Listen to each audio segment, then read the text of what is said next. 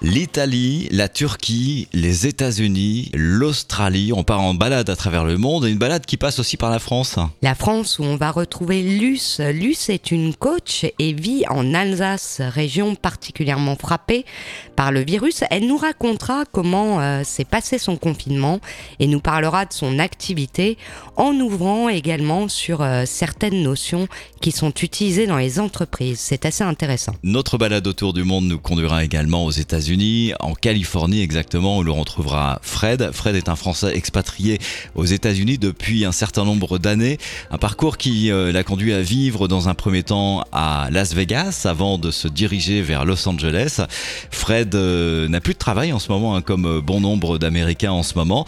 Il viendra nous raconter son quotidien, la façon dont il s'est organisé et comment vit la ville de Los Angeles à l'heure du confinement. On retrouvera également Chiara à la fin de l'émission.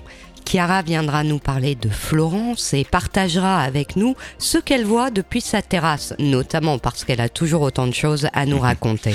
Et ça recommence à vivre aussi euh, en Italie, hein. on va l'entendre euh, avec elle. Il y a pas mal d'animations dans les rues, les gens ressortent, on sent que la vie reprend peu à peu. Et du côté de, de Melbourne, Thomas est ressorti de chez lui, Thomas que l'on retrouve en balade dans un parc. Salut Thomas. Bonjour Fabien, écoute pour cette fois-ci, nous allons nous retrouver à l'extérieur. Oui, j'ai voulu vous faire partager une ambiance automnale, très zen, très happiness, très Ah ouais. positive. Nous sommes ici en Australie, c'est l'automne, dans le Victoria, et aujourd'hui la température est idéale, 20 degrés, un soleil superbe, des rêver, couleurs magnifiques et une ambiance relax. Pourquoi cette ambiance relax? Tout simplement, comme je l'avais évoqué la dernière fois, euh, Dan Andrews, le Premier ministre du Victoria, a donné une cinquième raison pour laquelle nous pouvons sortir. Et la cinquième, c'est laquelle La cinquième, c'est de pouvoir faire des rassemblements, d'aller voir notre famille, des amis, bien sûr dans un nombre limité, tout en gardant les distances sociales. Eh oui. Et ça, c'est un vrai bonheur, ça se ressent dans la communauté australienne. Et c'est pour ça qu'aujourd'hui, je voulais vous faire partager cette ambiance dans le parc de Faulkner, qui est juste à quelques kilomètres du CBD de Melbourne. Et ça sent bon en plus. Bon, il n'y a pas que des bonnes nouvelles, hein, Thomas, parce que les restaurants restent euh, fermés. C'est la grosse déception d'ailleurs euh, en ce moment. La réouverture est prévue aux alentours du 1er juin. Tu reviens nous en parler tout à l'heure, mais tout de suite, nous partons en Turquie. En Turquie où on fait la rencontre de Stéphane. Stéphane est français, comme son prénom l'indique, mais néanmoins il a un vrai parcours de globetrotter de San Francisco à Istanbul en passant par la France. Il nous raconte tout ça. Bonjour Stéphane. Bonjour. Comment euh, comment s'est passé le, le confinement qui n'en a pas vraiment été un, je crois, en Turquie? Est-ce que tu peux nous raconter un petit peu euh, Ouais. comment tu as je- vécu ça et ton parcours qui est assez insolite?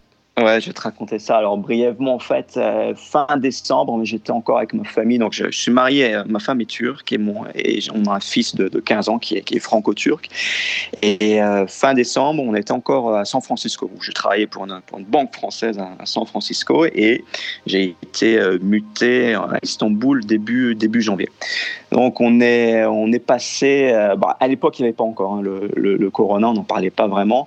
Donc on est rentré à Istanbul le 23 décembre. Ensuite, moi avec mon fils, je suis allé en Alsace euh, passer les fêtes de Noël. La meilleure être- période. hein. voilà la meilleure période. Ça va être ensuite un, foyer du coronavirus. Enfin bon, moi j'étais, je l'ai passé dans le Bas-Rhin. C'était dans le Haut-Rhin où c'était chaud. Donc bon, voilà. Pour l'instant, on, était on était euh, on était bien.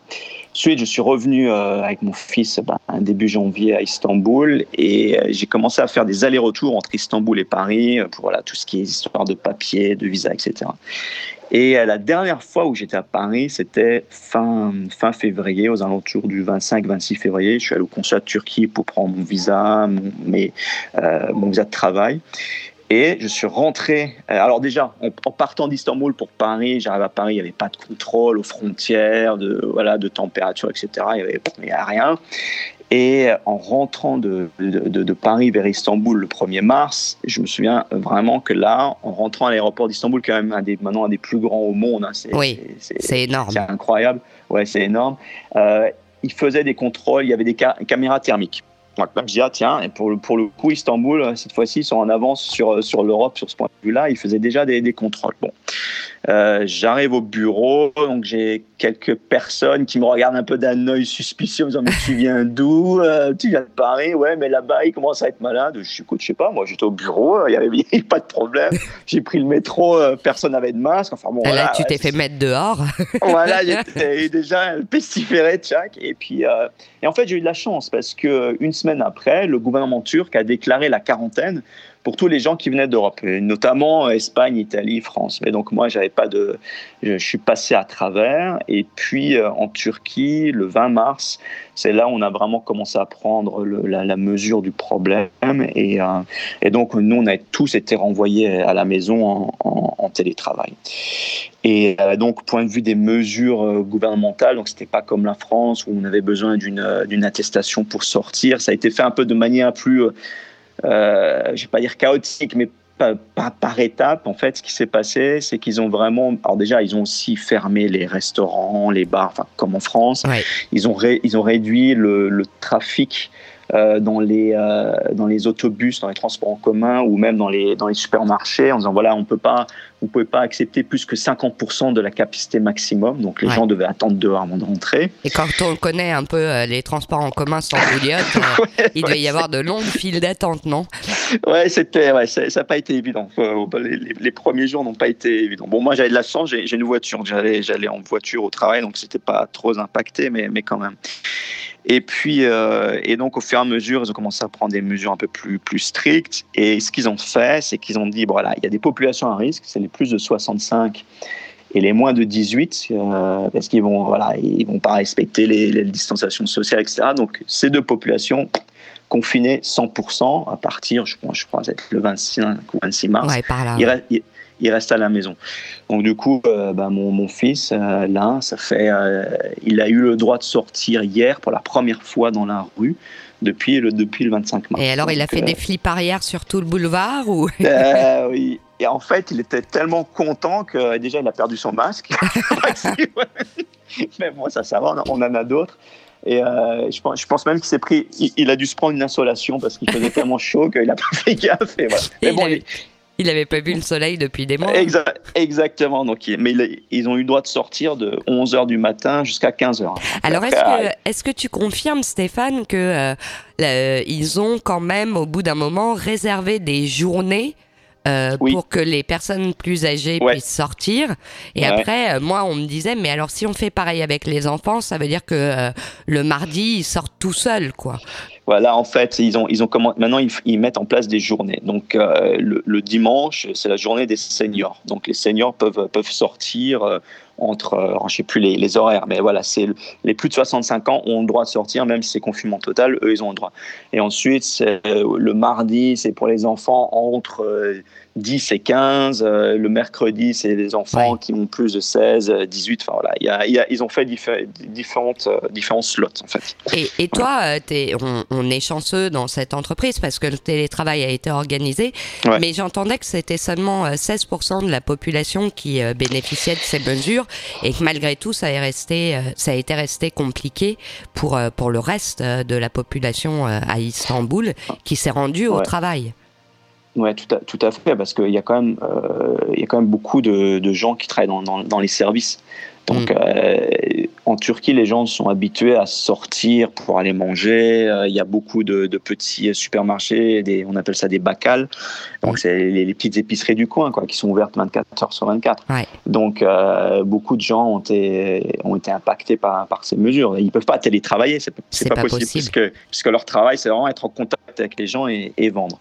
Donc, il y a eu même la, la, mesure qui a, qui a été, ça fait un un, espèce de, de, choc dans la population, c'est que le grand bazar a été fermé.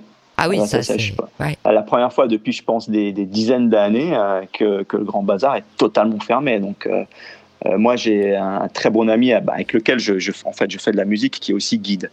Et, et lui, bah, son business s'est arrêté du, du, du, jour au lendemain. Alors, alors d'une manière un peu bizarre, c'est que bon, ses clients européens ne, venaient plus, ça c'est sûr.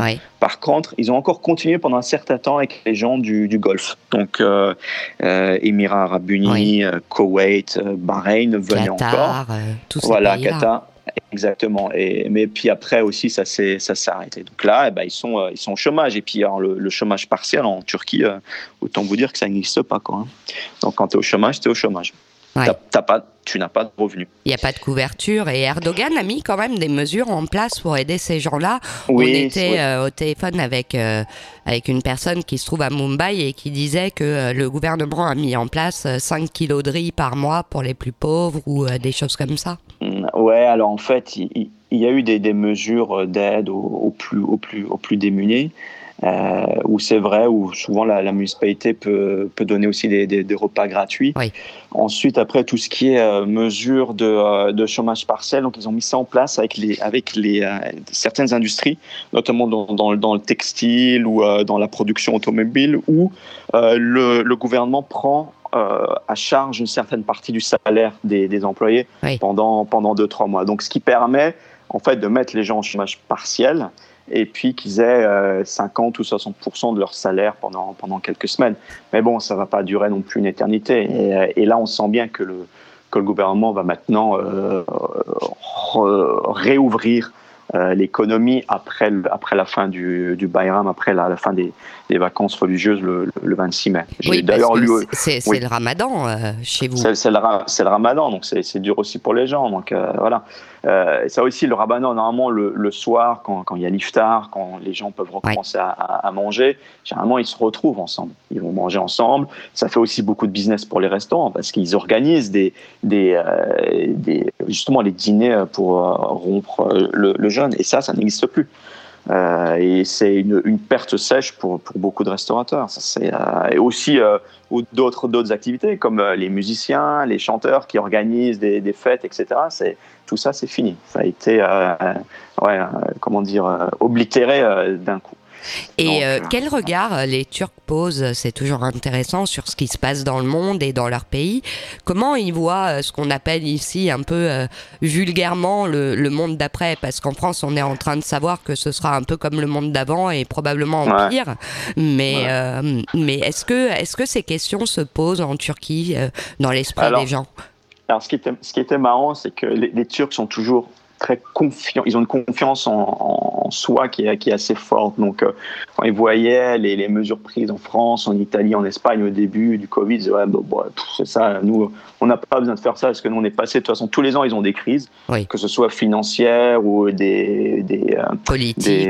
Des, des, pour le politique, ouais, des coups d'État, des ouais. tremblements de terre. Donc, euh, ils, ils, sont habitués aux périodes de crise, en fait. Ils disaient, non, ben, nous, OK, on va, on va prendre. En, on va mettre en place des mesures qui sont restrictives pour certains types de, de, de populations de moment, et puis voilà, on, va, on va passer à travers. Donc, moi, honnêtement, j'ai, euh, en, en, en, parlant avec mes, mes, amis, mes collecteurs, ils me disent non, mais bon, euh, juin, juillet, euh, ça va recommencer. Et puis, on va, on va repartir euh, comme avant.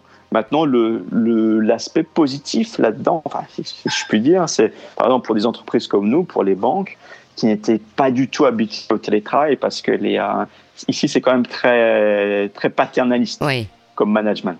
C'est que tu as ton patron, euh, tu vas au bureau, tu lui reportes, tu as des, as des meetings où tu as 30 personnes dans, la, dans même meeting room, mais c'est comme ça, il faut faire ça euh, pour que tout le monde soit aux ordres. Ça, maintenant, ça va changer.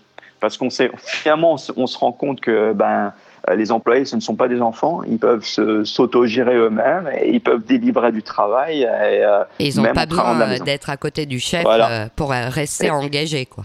Exactement. Et ça, de toute manière, enfin maintenant, avec les, les millenniums, euh, qu'ils soient turcs, euh, américains, norvégiens, français, ils sont déjà dans ce mode de, pensée. Donc, euh, c'est maintenant ou jamais qu'il faut que nous aussi, euh, qui, sommes un peu plus âgés, qui sont dans des positions de management euh, euh, verticales, on soit aussi euh, euh, capable de, ben, de, prendre le tournant. Je pense qu'en Turquie, ça va, ça, ça, va le faire. Surtout que là-bas, la population est, est jeune et, et qu'ils ont dû prendre goût à ce mode de fonctionnement. Bah oui, exactement. Après, après c'est vrai que c'est pas évident tout le temps parce que Euh, moi, je vois avec les, les gens qui ont euh, en 30-35 ans, qui ont un ou deux enfants à la maison, euh, qui peuvent pas les mettre à l'école parce que c'est fermé. Euh, c'est pas évident. Enfin, c'est- pas bon, facile. C'est pas facile. ça. Stéphane, euh, au- au-delà de, de ton métier, toi tu es musicien. Euh, Parle-nous un petit Oui. peu de ça et de justement comment euh, comment vous êtes organisé pendant la période de entre guillemets confinement euh, par rapport à la musique et est-ce que euh, bah, qu'est-ce que ça a Bah, changé? Ben, qu'est-ce que ça a changé? C'est vrai que maintenant on est, euh, on fait, on fait de la musique sur euh, via, via WhatsApp. on ne faisait pas avant, mais en fait, avant le, quand je suis revenu de, de San Francisco en Turquie, j'ai, renoué euh, tout de suite mes liens avec mes amis avec lesquels je jouais dans, dans des groupes de jazz quand j'étais avant Istanbul, il y a, il y a, il y a, il y a cinq ou six ans de ça. Donc, euh, on s'est tout de suite remis ensemble. On a, voilà, c'est toute l'effervescence du groupe, c'est faire une playlist exactement, faire des répétitions. Et puis, c'est vrai qu'au mois de, de février, boum, tout s'est arrêté. Par contre, euh, ça nous a permis, enfin moi par exemple, ça m'a permis de, bah, de travailler un peu plus mes morceaux euh, à la maison tout seul, parce que souvent on est un peu flemmard, on se dit bon, ok, je vais, je vais travailler pendant la répétition, ça va marcher. Bah là, finalement non. Donc ça me permet de, me concentrer sur mon instrument moi-même, et puis après on, s'échange euh, des vidéos. Donc en fait, on fait des, on fait des backing tracks. Euh, Il y en a un qui joue au piano, qui envoie la mélodie, le bassiste, et puis après, euh, toi, tout seul à la, maison, avec ton, ton iPhone, tu joues par-dessus. Donc ça te permet en fait de, de, de garder cet entraînement-là. Mais après, c'est vrai qu'il y a il y a quand même l'alchimie du groupe avec les gens qui jouent ensemble n'est n'est pas là, c'est sûr. Mais euh, ça nous a, on a trouvé d'autres moyens pour quand même continuer à répéter, à avoir le, le, le rythme euh, de la fréquence de, de jouer ensemble euh, jusqu'à ce qu'on puisse de nouveau se, se retrouver. Quoi. Ça va être bientôt. euh, bien, bien- bientôt, ouais, j'espère qu'au mois de juin, juillet, on va, on va quand même pouvoir recommencer à jouer parce que là, le, au, mois de, au mois de juin, juillet, généralement à Istanbul, il y a beaucoup d'activités euh, maritimes sur, le- sur le Bosphore. Ouais. Donc beaucoup de, de bateaux le soir où ils prennent des groupes de jazz et c'est sympa jouer sur un bateau, les Ah bah gens oui. dansent, boivent des coups. Donc voilà, ça c'est et ça c'est vrai que pour l'instant ça nous manque. On aimerait bien, on aimerait bien refaire ça aussi. Et en ce qui concerne la créativité, tu m'expliquais hors antenne que euh, euh, le pianiste avec lequel tu joues, Mhm. lui, compose également. Est-ce que ça a été une période favorable ou est-ce qu'au contraire, euh, il Oui. a besoin Ah, d'être dehors? euh, Non, non. Enfin, moi, j'ai bien vu ça pour lui. Il a, il a, il a éclos comme, euh, comme une rose au soleil. Quoi. Je, je vois qu'il a, il a, il a écrit plein de, plein de morceaux. C'est Et, euh, et ça, c'est ça qui est bien. Donc, euh, lui, il a, parce que finalement, il reste à la maison, il peut se concentrer, il n'est pas, il est pas dérangé par ses activités professionnelles de guide, donc qui, qui n'a pas en ce moment. Donc voilà, lui, il est, il est full euh, 100% sur la musique. Moi, je, moi, malheureusement, je dois continuer à travailler, donc euh, j'ai pas autant de temps que lui. mais- Oui, il te, il mais te voilà. donne plus de travail du ah coup. ouais, voilà, exactement, exactement. J'ai mon travail professionnel, puis j'ai mon travail de musicien. euh, voilà, je, je m'embête pas, quoi. Ah Voilà, bah j'imagine. Merci beaucoup Stéphane d'être venu nous parler et on te dit à bientôt à Istanbul, À- pourquoi pas Eh, pourquoi pas, tout à fait. Vous êtes les, vous êtes les bienvenus. Avec plaisir, à bientôt. Allez, bye bye. Un tour du monde des nouvelles. Qu'est-ce qu'ont inventé les Hollandais pour aller dîner? Un truc extraordinaire. Les Hollandais proposent d'aller dîner à la Belle Étoile, tenez-vous bien, sous une serre privatisée. C'est assez original. La terrasse est couverte de petites bulles où on peut tenir à deux ou maximum trois, vue sur le fleuve, et donc vous partagez votre dîner comme ça, euh, en toute sécurité et sous le soleil hollandais. Mauvaise nouvelle, la ville de Wuhan enregistre de nouveaux cas de Covid. C'est la première fois depuis le 3 avril que la ville de Wuhan enregistre un nouveau cas de Covid. Attention à la deuxième vague donc. Le patron des chasseurs propose de tuer les chats en France. Oui, c'est original, c'est une info. euh, une info euh, déconfinement. Le patron des chasseurs a effectivement proposé de tuer les chats à 300 mètres des habitations car selon lui, tenez-vous bien, le chat est en train de détruire la biodiversité. C'est assez étonnant. Euh, moi, je ferais plutôt le constat, euh, mais c'est très personnel, que ce sont plutôt nous, les hommes, qui sont en train de détruire la biodiversité, mais à chacun son regard. Très sympathique en tout cas ce personnage. On a son nom? Non Euh, non. Après la Chine, l'Allemagne lance les chapeaux frites. Alors j'ai vu des photos euh, passer sur euh, les réseaux sociaux, c'est assez amusant ça. Ça ressemble à ce qui a été mis en place en Chine dans les écoles. En Allemagne, c'est sur les terrasses qu'on trouve des gens avec des chapeaux frites, donc les frites qu'on utilise habituellement dans les piscines. Dans les piscines pour, euh, pour s'amuser, ouais. ouais. Exactement. Qu'on Frites en mousse. Oui, Hmm. on retrouve ça sur la tête des, euh, des personnes qui sont installées en terrasse de telle manière à s'assurer que les distanciations soient bien respectées. Donc si on touche la frite de son voisin, c'est qu'on est trop près. C'est une amende. Tu voulais aussi nous parler des crottes de manchot Ouais, Ça c'est. m'intrigue ça. Écoute, c'est un sujet comme un autre. Les crottes de manchot qui relâcheraient du gaz hilarant. comment, comment on s'en est aperçu sont les scientifiques qui les étudient qui ont fini complètement défoncés du fait que les manchots ont des crottes qui manifestement euh, provoquent ce genre d'effet. Vive la science, on en apprend tous les jours. Bangkok à présent. Bangkok où les clients d'un restaurant dînent en tête à tête avec des pandas. Mais alors des pandas en peluche, bien sûr. L'idée est de se sentir moins seul, malgré la distanciation physique. Vous êtes au restaurant, vous avez des tables, et face à vous, vous n'avez pas euh, une personne, mais bien un énorme panda en peluche. Et euh, la personne avec laquelle vous dînez, en revanche, est en quinconce, euh, un petit peu plus loin. Mais vous faites néanmoins face à, à cette magnifique peluche pour accompagner votre, votre dîner. Nous vivons une époque formidable. C'est magnifique. Le patron de Twitter fait parler de lui. Il a pris une décision assez impressionnante qui consiste à permettre à ses salariés de télétravailler pour toujours. Les salariés intéressés se voient dotés de 1000 dollars à l'effet de s'équiper. Il s'agit bien de tirer les enseignements positifs de la crise qu'on vient de traverser et du fait que le télétravail fonctionne extrêmement bien, permet souplesse pour les employés et fait gagner l'entreprise également en efficacité et en engagement de ses collaborateurs. Et ça permet également d'économiser des mètres carrés de bureau, hein, bien évidemment. Et on termine avec la Colombie. La Colombie où une tonne d'herbe a été saisie et les trafiquants ont été ingénieux car ils ont complètement vidé des pastèques et ils transportaient leur cargaison de drogue à l'intérieur de ces pastèques vides. C'est assez original. Créativité quand tu nous tiens. Allez, direction l'Alsace à présent. Bonjour Luce. Bonjour Laetitia. Luce, euh, où est-ce que tu te trouves? Où est-ce que tu vis? Alors moi je vis euh, tout au sud de l'Alsace, à 2 km de la frontière suisse et à 4 km de la frontière allemande. Tu es euh, dans cette fameuse région du Grand Est. Euh, Comment s'est passé euh, ton confinement? Alors mon confinement a été très précoce puisque euh, on a été confinés euh, déjà une semaine avant euh, le reste de la France et que moi en ce qui me concerne j'avais déjà enlevé mes enfants quelques jours avant. Donc euh, tout début mars en fait on a commencé à être confinés et donc ça a été assez dramatique ici avec euh, des euh, voisins, des connaissances qui sont décédés, un climat quand même euh, assez pesant dans la région. Ouais. Luce, toi, ton activité professionnelle, explique-la nous. Explique-nous aussi comment tu as vécu pour ton travail cette période un petit peu différente. Alors, mon activité professionnelle, je suis executive coach. Je m'occupe de tout ce qui est transformation au sein euh, des entreprises, donc à niveau collectif, et euh, pour les individus également. Je travaille euh, plus spécifiquement sur une approche systémique du changement et une approche aussi liée à la, ce qu'on appelle le neuroleadership, donc les neurosciences appliquées au leadership. Tu as dû avoir beaucoup de travail en cette période Ou alors l'activité a baissé? oui et non. L'activité a beaucoup baissé. J'avais euh, des conférences qui étaient prévues à Singapour qui ont été annulées euh, déjà dès la mi-février. J'ai pu, euh, comme moi-même, j'ai vécu à Singapour pendant huit ans.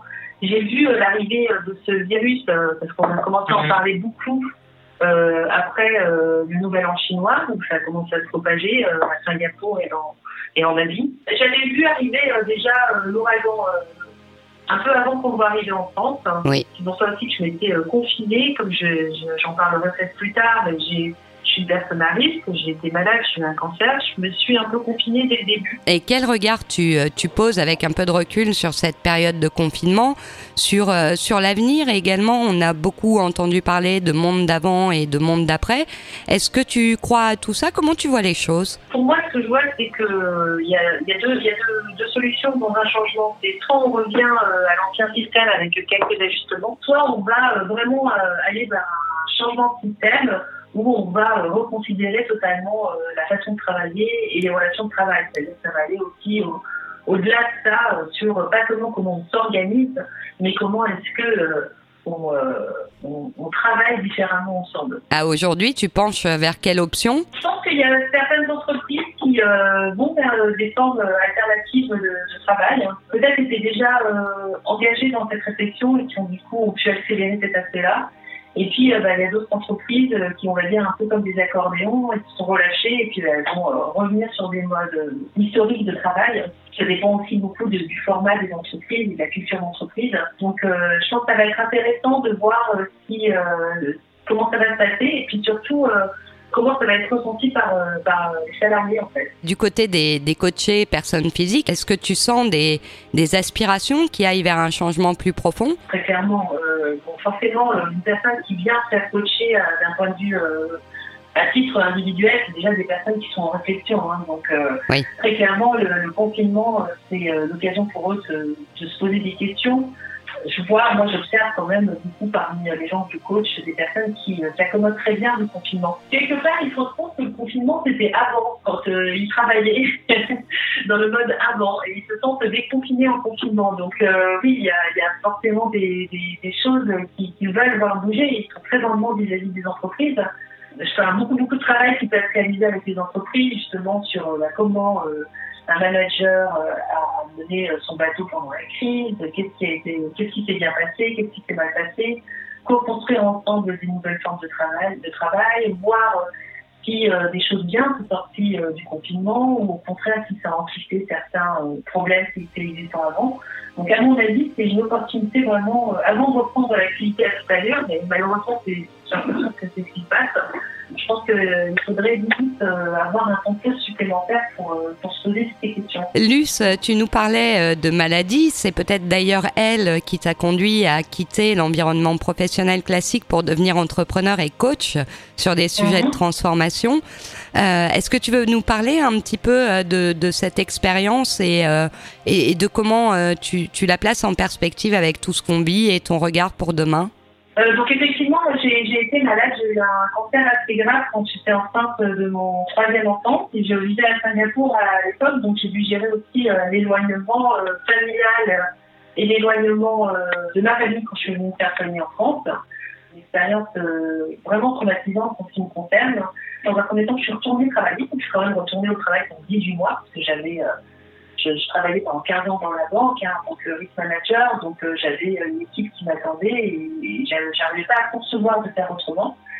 Et puis euh, au bout de 18 mois, donc euh, je, tout à coup, j'ai vraiment eu euh, une espèce de chemin de dada qui m'est tombé dessus un jour où je me suis dit, mais je vais, je, si je continue comme ça, je vais retomber malade. Et donc je suis, je me suis formée au coaching à titre euh, vraiment individuel pour mon développement personnel et après immédiatement ça m'a, plu parce que en fait il faut vraiment s'interroger sur ses propres leviers de motivation. Il y a un travail d'introspection euh, qui peut porter vers l'action, qui n'est pas forcément euh, un travail qui relève de la psychologie. Et j'ai su euh, vraiment, avec euh, le travail d'un coach, travailler sur ce qu'on appelle communément la résilience pour voir justement comment intégrer le trauma que j'avais vécu dans mon identité et euh, construire euh, une nouvelle identité altérée euh, par rapport à ce qui avait pu se passer avant. Finalement, avec le temps, je m'en rends compte plus vrai. Donc, j'ai dû euh, retravailler en fait sur, sur tout ça pour pouvoir euh, vraiment repartir sur, euh, sur une nouvelle vie, en fait, euh, faire le deuil de, de mon ancienne vie et, euh, et repartir sur, euh, des nouvelles perspectives. Justement, tu employais euh, le terme résilience. On voit que euh, dans le monde euh, professionnel ou euh, même au niveau de l'État, d'ailleurs, euh, c'est un mot euh, qui est devenu euh, très à la mode. Qu'est-ce que tu en penses? Moi, je suis un peu dubitative personnellement. Alors moi, je dirais que je suis même euh, choquée. je dirais un peu plus loin. Euh, J'osais pas le dire. Déjà, euh, l'usage du mot résilience, qui est une, un concept très individuel. hein. Ça, ça vient de la, c'est un concept qui a été inventé par euh, Boris Cyrulnik qui s'applique euh, à, à l'individu, ça vu au collectif. Ça n'a pas été inventé pour en faire un usage individuel. Ça, je pense que c'est un petit peu dangereux de faire ça.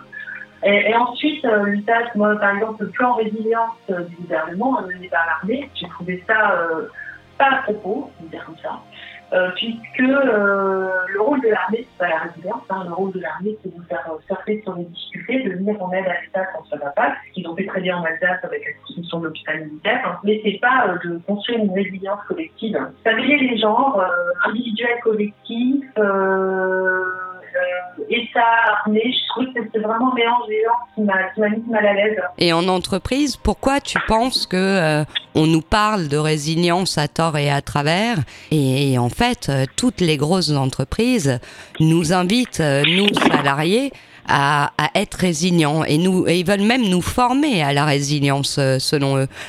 comment t'expliques en fait cette nouvelle mode, si je puis appeler ça une mode? Je dirais qu'il faut que les entreprises fassent attention à ne pas jouer avec le feu, parce que les personnes qui s'interrogent sur la résilience vont comprendre que être résilient, ça veut dire reconstruire sa nouvelle vie différemment après un trauma. Donc euh, déjà, ça voudrait dire que les entreprises acceptent qu'il y ait un trauma. Et euh, déjà, le Covid n'a pas été vécu comme un trauma par tous. Hein. Tout à fait. On se très bien accommodé. Donc, il faudrait déjà définir quel est le trauma. Et ça, les entreprises ne le définissent pas. On laisse un gros euh, du blogla en, disant oh, il y a une crise, mais on ne parle pas vraiment euh, des, impacts d'un point de vue, euh, on va dire, très spécifique. Et puis euh, ensuite, il faut que du coup, les entreprises risquent de donner un peu le bâton pour se faire battre, parce que quand les gens vont leur dire, mais oui, vous nous donnez quoi comme moyen pour nous aider à nous reconstruire différemment Et voilà. je ne sais pas trop ce que ça va donner. Donc, je, moi, je ne peux pas expliquer pourquoi cette notion-là, mise en place, a été à la mode plus qu'une autre. Ce que je peux dire par contre, c'est que les entreprises doivent réfléchir euh, peut-être euh, à plus long terme sur l'usage de ces termes, parce que ça pourrait leur, poser des, questionnements de la part de leurs de euh, collaborateurs. Luce, une dernière question. Quel va être ton avenir dans les prochaines semaines, maintenant qu'on est déconfiné? Alors moi, je travaille beaucoup sur des formes alternatives de coaching, des coachings de groupe. Je fais travailler des, un acteur d'improvisation et un dessinateur que j'ai offert euh, gratuitement pendant le confinement. Donc, euh, je veux montrer que le coaching, c'est des notions simples. Euh, on n'a pas besoin d'être un grand gourou du coaching ou de des mots très compliqués. Vraiment accompagner les gens sur ce travail en fait de réflexion intérieure hein, et, de, et, de, développement en fait de, de sa propre vision de soi-même, de son, de son propre storytelling euh, pour euh, bah, comprendre où on veut aller et quelles, quelles compétences on doit développer, quelles soft on doit développer pour y arriver. Tout ça, ça a été mon premier projet. Et mon deuxième projet, je travaille, euh, donc j'ai une plateforme citoyenne qui s'appelle See donc c'est mon nouveau moi avant ou après le cancer, qui existe depuis 18 mois avec plus de 3700 followers sur Facebook qui nous suivent. Et euh, on va publier euh, 100 témoignages, les 100 premiers témoignages, on en a 130, mais on va publier 100 premiers de personnes qui ont témoigné comment euh, elles ont euh, reconstruit leur vie pendant, après la maladie. On travaille sur ce projet de livre qui va aider à financer une bourse pour euh, booster euh, les projets d'entrepreneuriat euh, parmi les gens qui ont eu un cancer. Luce, on te retrouve à titre professionnel pour tes activités de coach sur ton site orisemanagement.com, O-R-I-S-E management.com. Et pour ton initiative citoyenne, on te retrouve sur see-my-new-me.com, C-M-Y-N-E-W-M-E.com. Merci beaucoup, Luce. Tu nous donnes des nouvelles très bientôt. Et on te souhaite, on te souhaite énormément de succès dans ces deux projets et j'imagine plein d'autres qui, euh, qui foisonneront par la suite. Dans les prochaines minutes, nous retrouverons euh, Chiara pour son billet hebdomadaire Chiara qui se trouve à Florence. Et puis bonne nouvelle, vous pouvez désormais retrouver ce programme sur les plateformes Deezer, Spotify et Apple Podcast ou encore sur le site baladesimmobile au pluriel.com.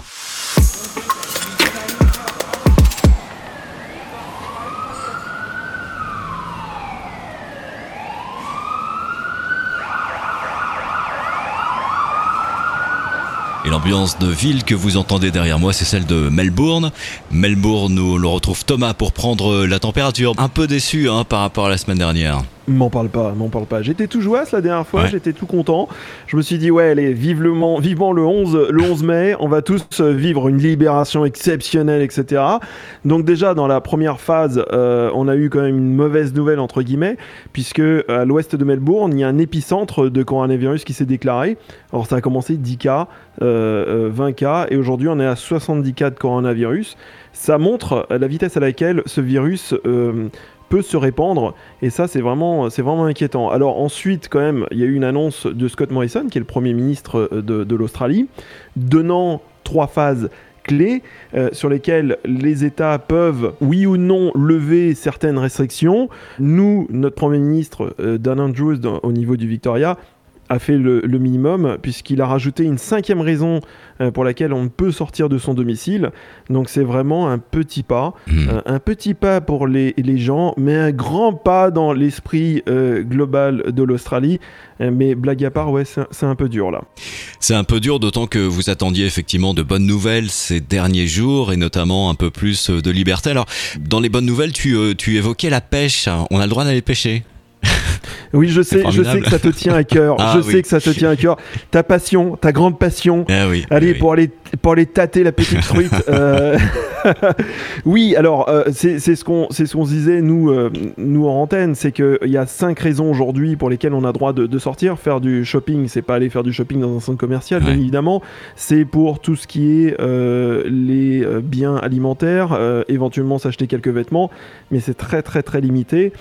Également, l'autre point pour lesquels on a droit de sortir, c'est d'aller voir le docteur, euh, travailler et euh, tout ce qui est en rapport avec l'éducation, si on ne peut pas faire à la domicile. Les activités point, sportives également. Alors oui, on va revenir pour les activités Mhm. sportives. C'est là où la communication, euh, sans vouloir être critique de l'état du Victoria, est un peu compliquée. S'il faut creuser pour savoir ce qu'on a droit de faire.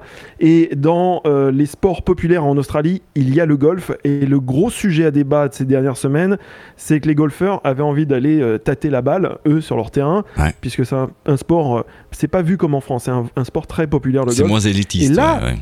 Exactement. Et là, ils peuvent aller faire du golf, ils sont heureux. Et Ah les pêcheurs, comme toi, Fabien, vont pouvoir aller euh, prendre leur canne à pêche et aller chercher le poisson euh, euh, qui se cache. Donc ça, ça fait partie des choses auxquelles on a droit et aller faire du, de la rando également. Alors euh, pareil, c'est une information que j'ai trouvée en allant chercher sur le site du gouvernement de Victoria. Si on a droit de faire de la rando, on a droit de prendre notre véhicule et aller dans un parc national. Et ça, c'est un aller-retour qu'on a droit de faire dans la journée. On n'a pas le droit de partir euh, plus En loin. bivouac, oui, pendant plusieurs jours, ça c'est euh, une activité qui reste interdite. hein. Voilà, tout ce qui est Mm. camping, bivouac, et- etc., c'est totalement interdit. Mais bon, on a quand même de la chance. Il y a des petites évolutions euh, malgré tout. Des conséquences assez lourdes toujours au niveau de- du secteur de la restauration, puisque les bars et les restaurants sont encore fermés. Exactement. Alors justement, dans, dans les fameuses phases euh, de déconfinement de Scott Morrison, dans la première, il y avait la possibilité de pouvoir réouvrir les restaurants et euh, notamment les bars, les cafés, etc. Ce que ne va pas faire euh, Dan Andrews, puisque les restaurants restent fermés, ils peuvent ouvrir juste pour de la vente à emporter. Il faut savoir que c'est un énorme business, la vente à emporter ici. Les Uber, Deliveroo, d'ailleurs Deliveroo, ça vient de Melbourne, c'est australien à l'origine. Et ça, c'est un business qui marche très fort, mais les restaurants doivent rester fermés. On ne peut pas accueillir euh, euh, X personnes à l'intérieur du restaurant. Mhm. Et d'ailleurs, j'ai trouvé euh, une petite interview de la general manager de Chapel Predict, qui est en charge de l'association des commerçants de cette artère très connue, euh, qui couvre trois secteurs, qui couvre Windsor, Prahran et South Yarra. C'est juste à la porte d'entrée de Melbourne. C'est une artère très connue par les Melbourniens, tout simplement parce que on y trouve beaucoup de restaurants, beaucoup de bars et beaucoup de pubs. Donc voici la general manager euh, de Chapel Predict. C'est vraiment désolant, on se faisait une joie de revenir à quelque chose qu'on pourrait appeler presque normal. Je n'arrive pas à croire qu'ils n'aient pas laissé nos restaurants prendre leurs propres décisions, de voir si c'était tout non viable pour les entreprises d'accueillir jusqu'à 10 personnes. Nous aurions au moins aimé avoir euh, l'option pour nos restaurants et cafés. Et il y a tellement de restaurants et de cafés à Chapel Predict qui auraient pu de manière très simple et très sécurisée ouvrir et accueillir jusqu'à 10 clients. Et la clientèle euh, se raréfie et le plus longtemps ça dure, le plus longtemps c'est compliqué. Et la fin de cette histoire, c'est que de plus en plus d'entreprises vont être incapables de rouvrir après ça. Et l'impact de cette décision, qui va encore durer à peu près une quinzaine, euh, va bien plus loin, puisque ce sont finalement des entreprises qui ne rouvriront jamais leurs portes.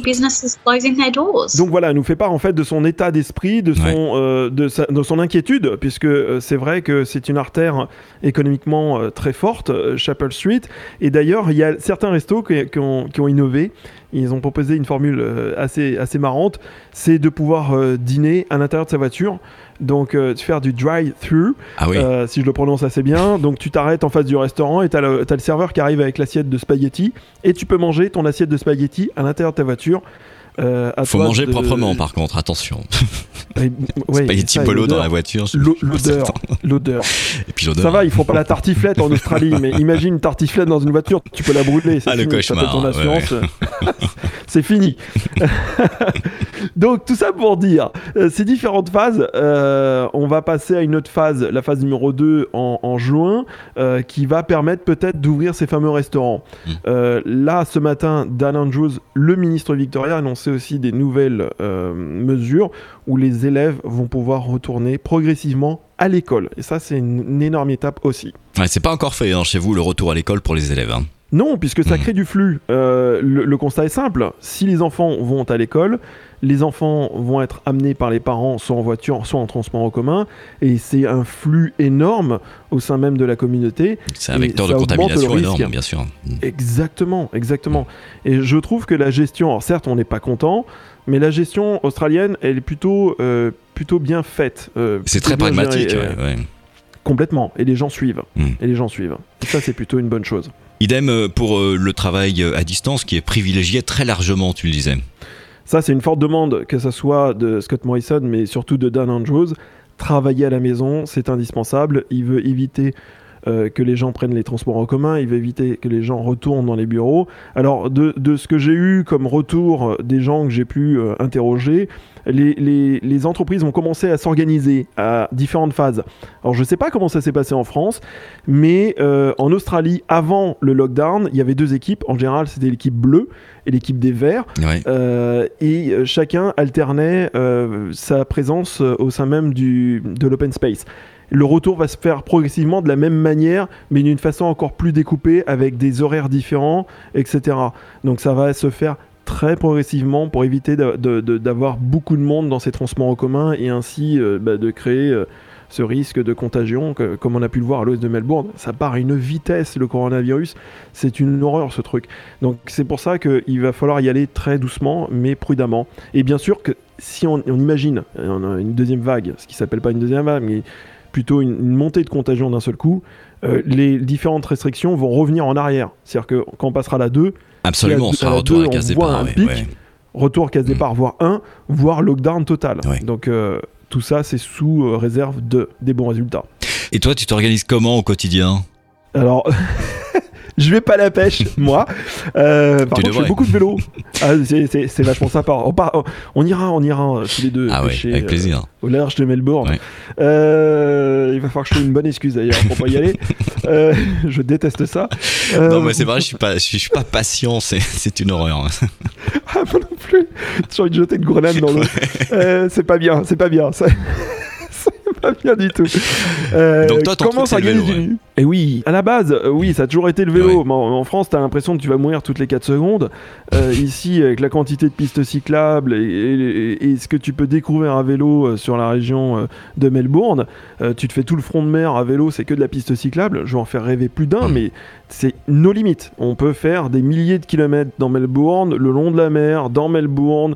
Il y a des coins, tu as l'impression que tu es en plein, en plein bush, alors que tu es à, t'es à 5 minutes du, Mhm. du centre-ville de Melbourne, du CBD. Donc oui, je fais beaucoup de vélo. Euh, c'est marrant parce que je regardais, alors pour ceux qui, qui ont Strava, c'est l'application pour les sportifs, je regardais le pic de, de nombre de kilomètres que j'ai fait, ça correspond à la montée du Covid. Ouais. Donc euh, le mois dernier, j'ai fait, euh, je crois, 600 ou 700 kilomètres. Pas Il y en a qui font beaucoup plus, hein, je suis un amateur. Mais une journée type, c'est ça. C'est en général vélo, retour maison, manger et travailler. Et, euh, et bizarrement, oui, j'ai du boulot. Je viens de recevoir d'ailleurs un mail de quelqu'un qui me propose de faire un site web. Donc j'ai un peu de travail aussi. Je Mhm. me forme également. Je prends du temps pour me former. Il y a des formations en ligne qui sont gratuites que je conseille à tout le monde puisque c'est vraiment, vraiment bien et ça fait bien aussi sur LinkedIn et sur le CV et dans le mental puisqu'il faut s'occuper. Et je fais un peu de radio aussi, tu vois. Oui. Euh, avec un certain Fabien et ça ça m'éclate ça me fait tellement du bien de refaire du micro Thomas, je te, je te propose de revenir très vite pour nous donner des, des nouvelles d'ici quelques avec plaisir À très vite, salut Thomas. salut Fabien merci La situation qu'on vit actuellement euh, accentue les inégalités, c'est vrai un peu partout dans le monde et c'est vrai aussi en France. C'est vrai qu'on a beaucoup parlé jusqu'à maintenant de pays euh, où les inégalités sociales sont peut-être euh, beaucoup plus marquées que chez nous, comme l'Inde, le Cambodge ou d'autres pays encore comme le Brésil. Mais chez nous, en France, euh, la situation est un peu la même, même si euh, sans la passer sous silence, on la met moins en lumière dans la presse et les médias. Par exemple, on a constaté que les habitants de Seine-Saint-Denis avaient été moins confinés qu'ailleurs en France et, et en Île-de-France. Souvent issus de minorités, ils occupent des emplois indispensables à la population de la capitale, quant à elle plus aisée et en majorité blanche. On part à présent au Canada où euh, le nombre de cas se multiplie. C'est à Montréal exactement que cette question se pose. On se souvient de l'intervention de Karine qui Ouais. nous faisait part de- du côté philosophe finalement des Québécois et leur approche au confinement, à la distanciation sociale. euh, et on avait là en parallèle la perspective de Matisse qui lui est à Toronto depuis la province dans laquelle il se trouve. Il regardait d'un œil bizarre la flexibilité euh, dont faisaient preuve les Québécois. Il semblerait que ça se traduise par une véritable hécatombe montréalaise. La ville cherche à en connaître les causes. Il semblerait que ce soit la concentration de population, la densité, le facteur pauvreté également euh, est mis en avant et euh, ceci expliquerait que la ville connaisse plus de cas que dans d'autres endroits euh, Hmm. du Canada. À vérifier donc avec Karine et Matisse le cas échéant pour mettre en, en perspective ces deux États canadiens. Et entre parenthèses, si vous souhaitez réentendre les témoignages de Karine et de Mathis, ces témoignages sont disponibles en podcast hein, sur euh, baladesimmobiles.com ou encore sur les sites Deezer, Spotify et Apple Podcast. Je te propose que euh, essaye de les mettre en contact et de les faire intervenir ensemble dans une prochaine émission. Excellente idée. De quoi on parle à présent? On part en France et euh, je te recite l'exemple de la Maïf qui n'arrête pas de faire des choses positives et, et durables. Le patron de la Maïf a remboursé une partie des cotisations automobiles de ses clients confinés, considérant que, euh, compte tenu de la baisse des accidents de la circulation et du fait que les automobilistes ne pouvaient pas utiliser leur voiture, il lui semblait tout à fait équitable de rembourser une partie des primes d'assurance payées par, euh, par les assurés. Tu veux nous parler à présent des, euh, des migrants et des demandeurs d'asile en Grèce? Si vous réécoutez l'interview de Domiti euh, qui vit sur euh, une île grecque et apporte son aide avec son compagnon aux migrants et aux demandeurs d'asile, vous verrez que la situation là-bas est assez compliquée, notamment pour ces populations. Une illustration encore euh, dans la presse, les habitants grecs ont saccagé un hôtel qui devait accueillir un certain nombre de demandeurs d'asile, 57 euh, exactement. En fait, c'est une démarche pour éviter que les camps de migrants ne se remplissent sur les îles de euh, Lesbos, Kos, où se trouve Domiti ou d'autres, et d'offrir l'hébergement à ces personnes qui sont dans la plus grande détresse euh, sanitaire et sociale. Au Qatar, en matière de lutte contre le coronavirus, la loi est rude. Julie nous expliquait qu'aux Émirats arabes unis, euh, il fallait déjà ne pas rigoler avec la loi et que les sanctions étaient fortes. Vous pouvez la réécouter elle aussi sur les balades immobiles en podcast. Au Qatar, si vous ne portez pas votre masque, vous encourez trois ans d'emprisonnement et la bagatelle de 51 000 euros d'amende. Ça rigole pas. Attention. Tu veux nous parler à présent d'une innovation en matière de masques Effectivement, pour euh, lutter notamment contre l'absence de tests dans certains pays ou les difficultés à tester la population en nombre, des chercheurs auraient créé un masque qui évite ces tests dans la mesure où il brille si le porteur a le Covid-19. Alors toujours dans la recherche, mais euh, beaucoup moins glamour avec l'entreprise euh, Sanofi qui a beaucoup fait parler d'elle ces derniers jours. Sanofi, qui est un, un groupe français, a donné une priorité aux Américains pour bénéficier euh, du vaccin qu'ils mettraient au point. Selon le PDG, cette démarche est justifiée par le fait que euh, les Américains auraient été les premiers à financer leurs recherches. C'est donc euh, que probablement pour Sanofi et son patron, les vies humaines s'analysent en fonction du nombre de dollars qu'on est capable d'aligner. Entre parenthèses, l'État français a versé plusieurs centaines de millions d'euros à l'entreprise Sanofi, hein, dans l'optique de la recherche également. Donc pose question. Peut-être que euh, la Cour européenne des droits de l'homme euh, se penchera elle aussi euh, sur, sur ce sujet qui paraît un petit peu étonnant. Aberrant, aberrant surtout. On part à présent à Bagnolet où il se passe des choses bien étranges. À Bagnolet, euh, aussi surprenant que ce soit, Gilles Amar est chevrier et jardinier. Il est installé euh, en banlieue parisienne et a eu l'occasion de se promener avec son troupeau de chèvres euh, de manière à sensibiliser les gens à sa situation. Il a dû effectivement faire appel aux dons via Hello Asso pour nourrir son troupeau alors que son activité est à l'arrêt. Jusqu'au 21 juin, la collecte est toujours en cours sur Hello et vous pouvez consulter également sa lettre ouverte sur la page Facebook Enlarge Your Paris. On peut tout faire avec des vieux pneus, on le savait, y compris des ceintures. C'est la question que s'est posée un jeune homme, Hubert, qui disait mais quel monde je veux et comment moi je peux contribuer à mon petit niveau, à mon échelle, à être en accord avec mes valeurs.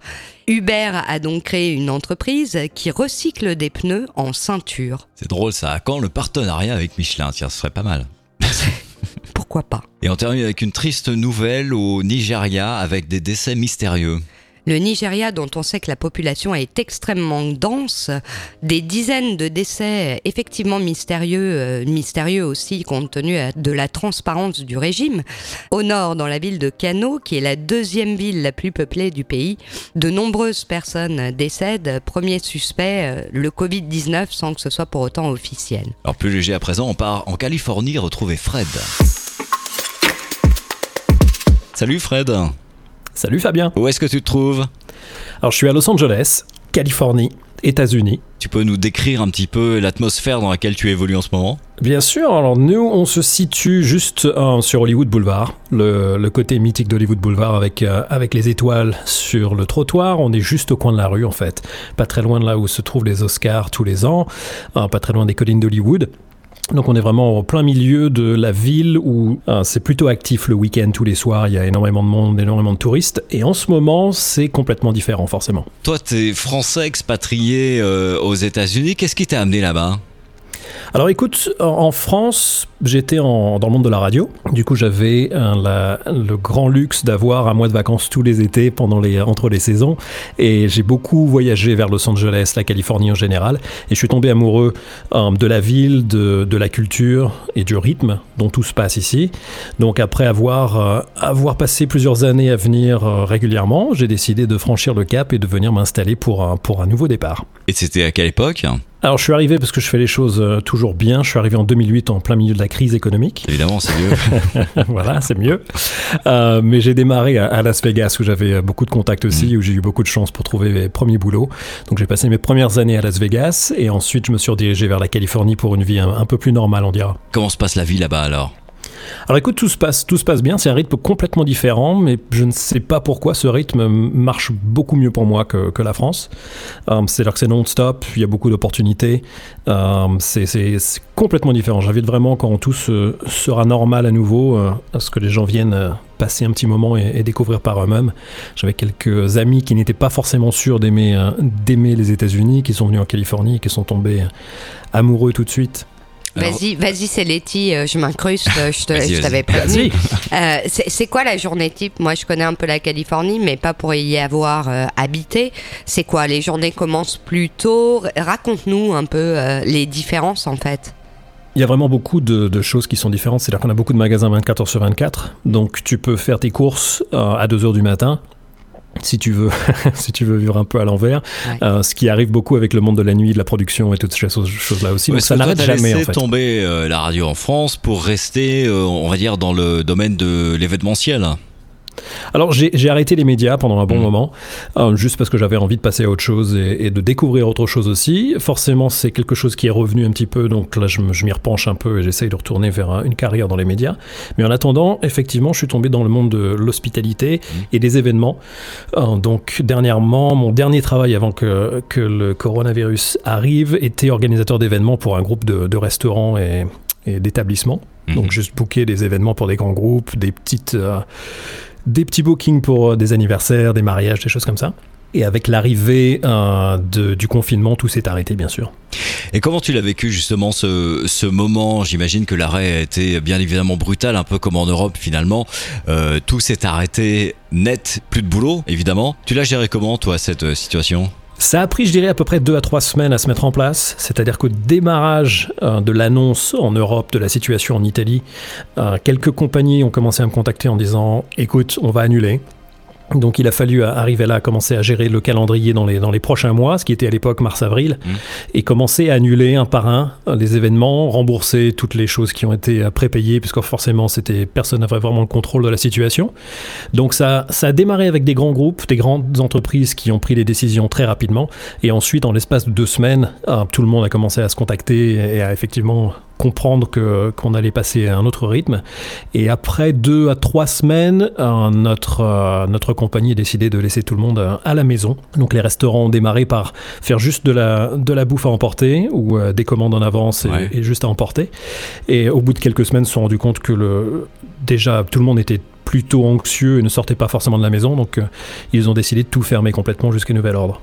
Alors, évidemment, entre la France et euh, les États-Unis, il y a une grosse différence. Les protections sociales ne sont pas les mêmes. L'État intervient beaucoup moins dans le fonctionnement euh, de l'économie. Ça s'est passé comment, justement, cette bascule entre cette pleine activité et puis un arrêt total? Alors il faut quand même comprendre qu'au niveau de Los Angeles, entre euh, le monde de, la restauration, de l'événementiel et de la production de, télé, de discothèques et toutes ces choses-là, 45% de la ville est encore au boulot, 55% est au chômage. Ah ouais donc, euh, c'est quelque chose qui, n'a jamais été vu depuis la, grande, la grande crise des années 17-18 aux États-Unis. Le gouvernement a rajouté par rapport au système de, chômage ici, qui est assez bas, c'est-à-dire que c'est basé sur le salaire, mais c'est pas aussi élevé qu'en France où tu, tu, considères 80, 70%, 80% du salaire pour, continuer. Euh, ici, c'est, ça dépend des États, ça dépend aussi de certaines villes.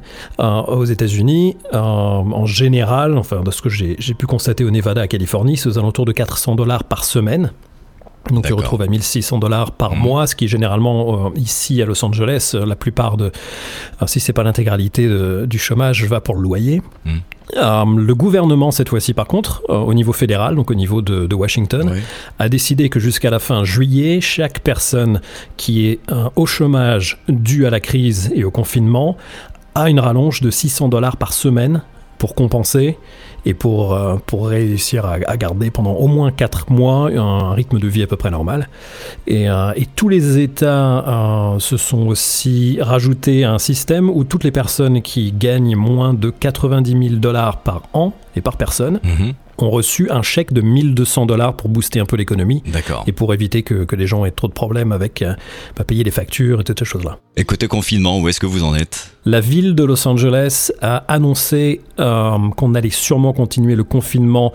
Alors même si c'est un, un, peu relâché dans la dernière semaine avec euh, l'annonce que les magasins pouvaient réouvrir pour des livraisons ou pour que les gens viennent récupérer leurs achats sur les coins de rue. Donc on ne peut pas rentrer dans les magasins. Mais beaucoup d'enseignes vendent maintenant et ont un système de récupérer hmm. les achats directement sur le trottoir, ou de se garer devant le magasin. De vente à emporter finalement. Complètement, ouais, complètement. Alors, mais certains magasins comme les électroménagers, ces choses comme ça, l'électronique ici, où tu peux te garer devant le magasin, tu vas sur Internet pour dire que tu es arrivé, ton type de véhicule et ta plaque d'immatriculation, ils viennent te déposer les achats dans le coffre, ils vérifient la commande par la fenêtre et il y a contact avec personne. Euh, donc même si tout ça a été mis en place et que Los Angeles se réouvre, notre maire a annoncé dans la semaine qu'on allait sûrement continuer le confinement jusqu'à la fin août. Et psychologiquement, vous la viviez comment cette situation? Alors la chance que l'on a en Californie, c'est qu'en ce moment on a à peu près 25 degrés avec un beau soleil, ça donc aide, ça, hein. ça, aide au moral. Euh, on avait aussi moins de restrictions sur euh, se promener dans la rue. Euh, je sais qu'en France il y avait, je crois, un kilomètre maximum, c'est ça ou quelque chose comme ça? Ouais, ouais, ouais. Ouais, donc ici il n'y a jamais eu de restrictions comme cela. Ils ont fermé les plages et les zones de randonnée dernièrement. Ça a réouvert depuis le week-end dernier.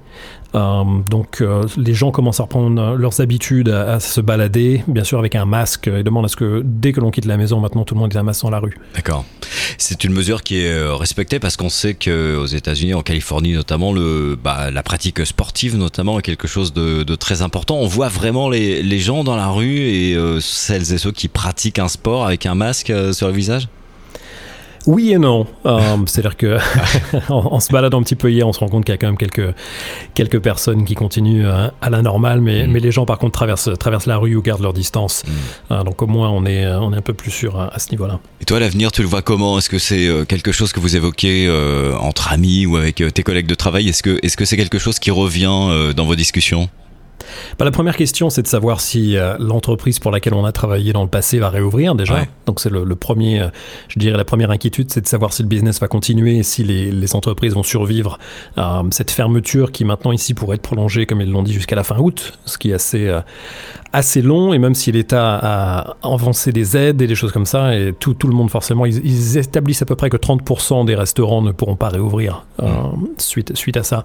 Donc la première question, c'est de se demander effectivement si notre emploi va revenir. Et la deuxième inquiétude, c'est pour les gens qui sont dans le monde effectivement de l'événementiel, de la restauration et toutes ces choses-là.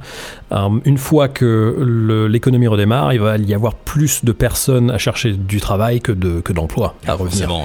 Ah, donc ça va être un peu compliqué. Il y a beaucoup de, gens à qui je parle qui, euh, qui prennent ce temps justement pour réfléchir, regarder un peu où ils en sont et changer leur carrière carrément. Est-ce que, euh, Fred, euh, comme en France, on entend parler du monde d'après chez vous aux États-Unis ou pas particulièrement? On entend un petit peu parler effectivement de, de changements. Après, avec euh, l'état dans lequel notre Maison Blanche se trouve en ce moment, on n'est pas forcément. C'est à- particulier, c'est particulier. c'est- un petit peu étrange, effectivement, un peu beaucoup. Mais les gens Alors- se questionnent euh, néanmoins euh, sur ce qu'il faudrait revoir, même à une échelle individuelle ou. Enfin, je veux dire, en France, c'est quelque chose qui taraude les esprits depuis quelques semaines. Euh, tiens, mais euh, qu'est-ce que euh, qu'est-ce que tout ça va changer? Alors, on est allé, euh, je dois l'avouer, de désillusion en désillusion parce qu'on voit que Ici en on- Europe, on en for- France en Europe, ouais, on force la machine économique à repartir exactement dans le même système dont on sait qu'il a ses limites. Ouais, Mais est-ce que c'est des questions que les, cause, les Américains se posent ou est-ce que c'est des considérations purement européennes? Non, on parle beaucoup de- du niveau écologique, en se demandant si les compagnies pourraient peut-être continuer le télétravail un peu plus qu'avant, hein, pour éviter euh, des problèmes de transport et de pollution. On a une élection aussi qui arrive au mois de novembre, donc Oui. euh, tout dépendant de la- du résultat de l'élection, on aura peut-être un président qui sera plus à l'écoute des problèmes écologiques et qui pourra peut-être justement apprendre de ce qu'on a vécu. La, la qualité de l'air à Los Angeles n'a pas été aussi bonne depuis à peu près 100 ans, ce qui est assez, euh, assez étonnant d'entendre euh, juste les oiseaux le matin à Los Angeles au lieu des, des sirènes et des hélicoptères change un petit peu. Euh, donc euh, on en parle beaucoup. Est-ce qu'il y a quelque chose qui va être fait? Il va falloir attendre. Euh, mais au niveau du travail, effectivement, il parle déjà que euh, tous les tournages et des choses comme ça, parce que effectivement tous les tous les films, les émissions télé sont arrêtés ou tout se fait sur Zoom ou Skype en ce moment. On a beaucoup de, de shows télé où tous les animateurs sont en, en live de la maison. Euh, Il parle de redémarrer avec euh, des acteurs, par exemple, qui, qui s'occupent de leur propre maquillage, coiffure. Hmm. Donc ça va changer un petit peu euh, pendant, à mon avis, une bonne année, euh, le, un petit peu tout- toutes les manières et les, les budgets, les, les manières dont euh, tout le monde va un peu se, se déplacer, les priorités que les gens vont prendre aussi. On n'a pas de concert de prévu jusqu'à l'année prochaine ici à Los Angeles. Pas de concert, pas de sport, en public du moins. Donc on est déjà, pour le reste de l'année, c'est une, une réalité complètement différente. Ouais. Je te remercie Fred euh, pour ton témoignage euh, du côté de la Californie. Je te propose de, bah, de revenir régulièrement, euh, si tu le souhaites, euh, Avec grand dans plaisir. notre émission pour témoigner un petit peu de l'évolution de la situation. Avec grand plaisir, quand vous voulez. À très vite, salut. Salut. Retrouvez ce programme en podcast sur les plateformes Deezer, Spotify et Apple Podcast en tapant Balades Immobiles ou directement sur le site baladesimmobiles au pluriel.com. Bonjour Chiara. Bonjour Laetitia, je, je m'excuse si vous, vous entendez beaucoup de bruit, mais euh, comme aujourd'hui euh, il fait excellent euh, à niveau météo, je suis sur ma terrasse euh, à Quel Florence. bonheur. Qu'est-ce que tu vois depuis ta terrasse? Raconte-nous un peu. En fait, je suis côté sud-ouest, donc j'ai un superbe coucher de soleil et j'ai du coup une place avec des arbres en bas et tout autour j'ai les collines florentines avec les petits châteaux, euh, les arbres typiques euh, de cette euh, zone de, de Ils sont Toscane. comment ces arbres Euh, bah alors, en, en français, tu me demandes de- d'expliquer des choses que je saurais peut-être pas, mais bon. Ils, ils ont la forme d'un parapluie, si tu veux. Ah, c'est beau euh, ça. Ouais. Et euh, ils sont vert foncé. Et ils sont aussi mélangés avec des pins. Parce qu'on a beaucoup de pins euh, sur ces collines. Et c'est des collines qui sont euh, pas très. euh, elles sont plutôt basses, mais très douces. Et, et du coup, si tu poses tes yeux en bas, qu'est-ce que tu vois sur la place? Est-ce qu'il y a des gens? Est-ce que comment que- comment Oui. c'est là tout de suite? Alors là, c'est la place la plus fréquentée de Florence. Ouais. euh, c'est aussi euh, le centre de la movida euh, de la ville. Donc, ce que je vois, c'est qu'il y a plein, plein, plein, plein, plein de jeunes. je dirais entre les 20 et les 40 ans, parce que 40 ans, je considère encore jeune. Ouais. Et, et du coup, il y a des gens à vélo, il y a des gens qui sont assises sur les marches de l'église qui est juste en face. Il y a des, euh, des, euh, des enfants qui jouent raquettes. Euh, Ah, il y a euh, des gens qui prennent l'apéro. Est-ce qu'il y a des, des personnes âgées assises sur des bancs en train de jouer aux échecs ou aux cartes ou pas non, du cette tout? Place, c'est vraiment une place pour les jeunes. Ouais. Euh, et euh, du coup, c'est vraiment. euh, il n'y a, pas de vieux, non. Surtout parce qu'il y a de la musique, il y a quelqu'un qui joue de la guitare, il y a des gens qui sont venus euh, avec leur euh, caisse. Ah Parce oui. qu'à un moment donné de la nuit, euh, ça part un peu en partie. Les y a beaucoup distanciations sociales à la Florentine, quoi. oui, exactement, parce que évidemment, personne n'a de masque euh, sur la place. Pourquoi faire? Sinon comme, comme accessoire. Mais euh, c'est une place qui a une petite fontaine au centre. Et euh, ce qui est drôle, c'est que pendant le confinement, euh, je pouvais entendre le bruit euh, de l'eau qui coulait sur la fontaine. Et euh, depuis le déconfinement, je l'entends plus. J'entends Eh oui. les voix de, de la reprise. Chiara, Ouais. de quoi tu nous parles aujourd'hui? Bah, Aujourd'hui, je vous fais un petit point euh, sur comment ça s'est passé cette première semaine de déconfinement et euh, ce qui va se passer la prochaine. Parce que enfin, on a les règles pour euh, la nouvelle période qui commence. C'est la vraie phase 2, donc euh, qui a des dates clés, euh, parce que comme ça s'est bien passé à niveau des, des chiffres qui continuent à baisser, à baisser du coup, le gouvernement, à partir d'aujourd'hui, il nous a dit liberté de circulation finalement à l'intérieur de la même région. Donc, tu n'as plus besoin d'attestation, euh, tu Ah, n'as plus besoin de bien, justifier. euh, tout le monde est assez content. Les commerces euh, vont réouvrir, euh, les plages aussi, les bars, les restos, les coiffeurs, les esthétistes. et évidemment, on va reprendre le foot parce que Ah oui, attends, s'il te plaît. c'est quand même fondamental. Et les musées aussi.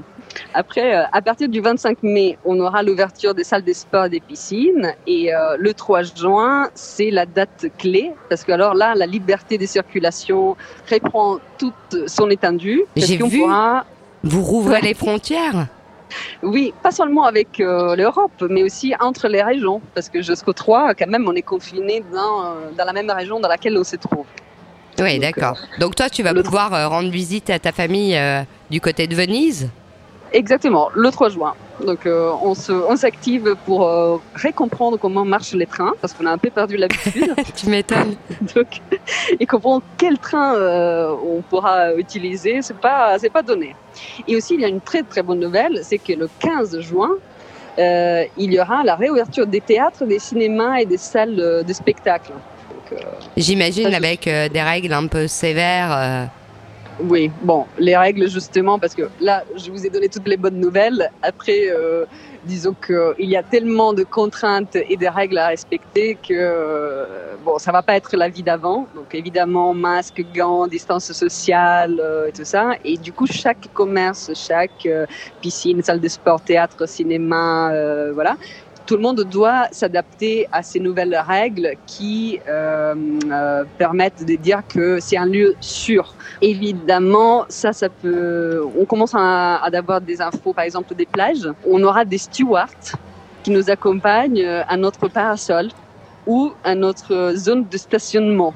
Ah oui, donc et vous parce que ici, euh, là où on se trouve avec Fabien, ils ont rouvert les plages, mais en fait, tu n'as pas le droit de rester statique sur la plage. Donc tu as des, des employés municipaux.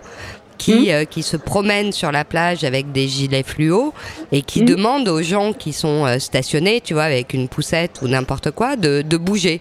C'est-à-dire que si Ah bon tu bouges, c'est pas un problème. Si tu restes arrêté quelque part, c'est pas possible. Ah bah c'est étrange parce que nous on demande plutôt le contraire. On nous demande de ne pas trop bouger euh, de notre place assignée. Ouais, bah comme quoi. Ouais, on n'a pas on n'a pas les mêmes solutions pour les mêmes problèmes comme on dit. Exactement.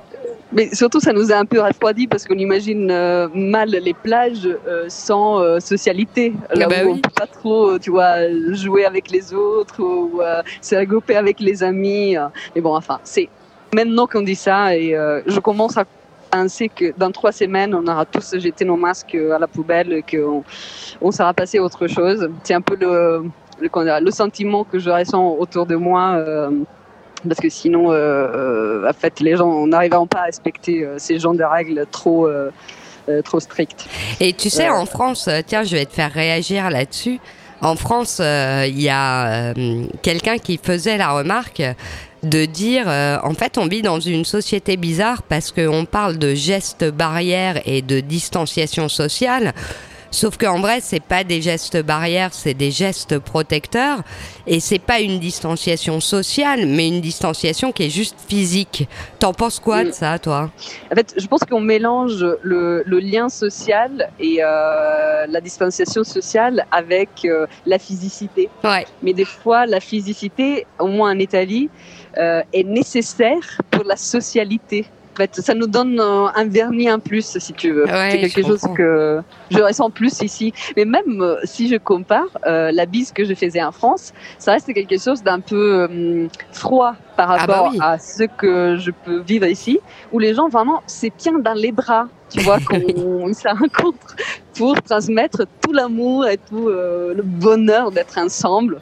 Ici, c'est c'est vraiment fondamental. Et est-ce qu'il y a une dernière chose que tu aurais envie de partager avec nous avant que je te fasse une proposition très indécente, Chiara? si, si, bien sûr. Je, je vais juste vous partager euh, brièvement le fait que euh, on a aussi issu des mesures économiques très fortes ici euh, à Oui. l'Italie. On parle de 500, euh, euh, 55 pardon, milliards d'euros euh, d'aide économie, économique. Donc euh, pour les foyers plus faibles, pour les professionnels, les babysitting, les activités extrascolaires, euh, il y en a un peu pour tout le monde. Mais ce que je trouve intéressant, c'est que dans tout ça, euh, on a réussi à faire passer des mesures qui ne sont pas strictement liées euh, au déconfinement et au Covid, mais qui sont euh, très très importantes et, euh, et elles sont sous deux volets. Euh, un volet écologique Mhm. parce que on, a plein de mesures qui poussent les gens, par exemple, à acheter des trottinettes, des vélos, euh, à changer leurs habitudes de, de placement euh, de manière plus verte et aussi à rénover les maisons, euh, tout ça. Et de l'autre côté, un truc que je trouvais vraiment très bien, euh, c'est euh, le volet social. Parce que, par exemple, on a fait un truc euh, très fondamental pour notre pays, c'est euh, une opération massive de régularisation de tous les travailleurs qui euh, travaillent dans les champs. Qui Et viennent souvent de l'étranger. euh. Si, c'est ça. C'est euh, souvent des gens qui n'ont pas de papier, euh, qui viennent de l'étranger et qui passent leur été à récolter les tomates que nous on mange sur nos tables, Mm. mais qui n'ont pas de droit, qui sont dans des situations très difficiles, qui sont exploités. Il y a un truc qui s'appelle, euh, je sais pas si on dit euh, en français caporala. Mais c'est un système de euh, petits chefs Oui. qui euh, exploitent caporales. euh, eh, voilà des caporales Euh, et du coup c'est euh, cette décision du gouvernement de régularisation régularisation massive en ce moment en plus où ils ont encore plus besoin euh, d'avoir des aides d'État j'ai trouvé un geste hu- humanitaire euh, qu'il fallait faire depuis longtemps et que là enfin on a fait donc euh, bravo euh, Bravo à l'Italie. bah, ouais. Je je sais pas si en France on arrivera à la même chose, mais en tout cas c'est plein d'espoir. J'en reviens à ma proposition indécente. Que dis-tu la semaine prochaine, si la technique nous le permet? Tu connais Thomas oui bien qui sûr est à Melbourne. Qu'est-ce que tu dis de faire une interview tous les deux ou un échange et que vous partagiez vos points de vue euh, avec nous, bien sûr. Qu'est-ce que tu penses de l'idée? C'est une excellente idée et j'ai déjà hâte Eh ben vivement super. la semaine prochaine Merci beaucoup, Chiara. On te dit à très vite. À très vite. Merci à vous. Ciao. Ciao, ciao. Le MoMA et le Centre Pompidou lancent deux initiatives pour mieux comprendre l'art moderne. Bah voilà, tu as tout dit. Merci. Je peux aider. Non, mais effectivement, ça peut être intéressant puisqu'on sait que même si nous sommes déconfinés en France euh, en partie, euh, il reste toujours impossible de se rendre dans les musées. Bah ouais. Et les Américains, quant à eux, suivant les États, sont ou non confinés. Et les initiatives de ces deux musées de rendre accessibles en ligne des explications pour comprendre l'art moderne peuvent permettre aux uns et aux autres de garder pied dans la culture. On reste dans le domaine de la culture avec un plan de sauvetage euh, mis en place ou pas alors? Alors mise en place, oui, annoncée et à tout le moins euh, en grande pompe par le président Macron, qui euh, a été taxé d'avoir présenté les choses comme l'aurait fait un directeur artistique en after. C'est ce que j'ai lu, j'ai trouvé ça assez drôle. J'ai vu quelques images où ça ressemblait un peu à ça, oui. Donc ce plan aura mis euh, du temps à arriver et on espère qu'il viendra en soutien des intermittents et leur permettra de parvenir à survivre dans ces temps difficiles pour, euh, pour ces professions. On le souhaite en tout cas. Le groupe Weezer reprend le générique des Simpsons. C'est amusant ça.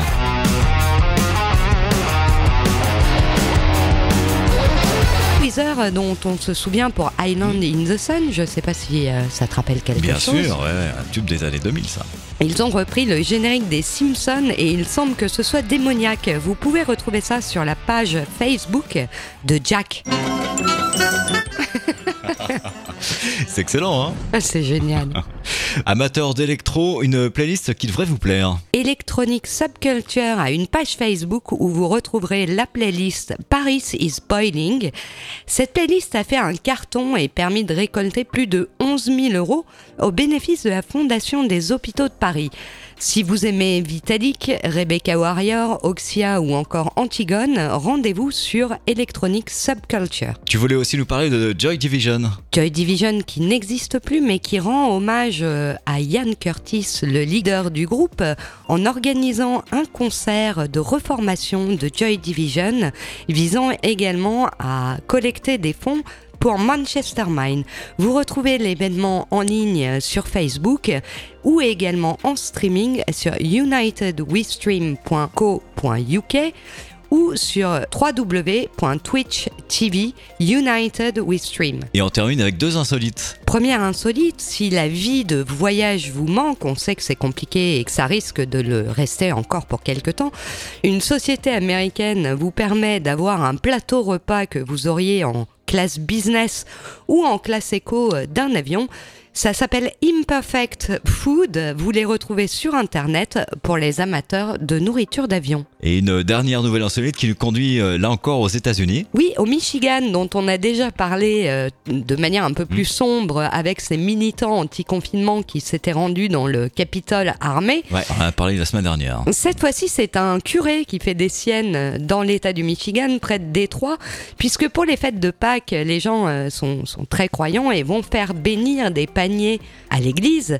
Et pour maintenir la distanciation euh, physique, le curé n'a rien trouvé de mieux que d'inventer un pistolet à eau bénite avec lequel il a euh, donc euh, œuvré à la période de Pâques. Les images sont sorties euh, récemment. Le curé craignait de se faire taper sur les doigts par le Vatican. Ça n'a pas été le cas, à savoir si ça va durer pour les baptêmes ou autres. En tout cas, une initiative originale euh, d'un curé américain. Donc l'eau bénite, le pistolet à eau bénite. Si ce programme vous a plu, partagez-le autour de vous. Vous pouvez le réécouter sur le site baladesimmobiles au pluriel.com ou encore sur les plateformes Deezer, Spotify et Apple Podcast. À la semaine prochaine. À la semaine prochaine.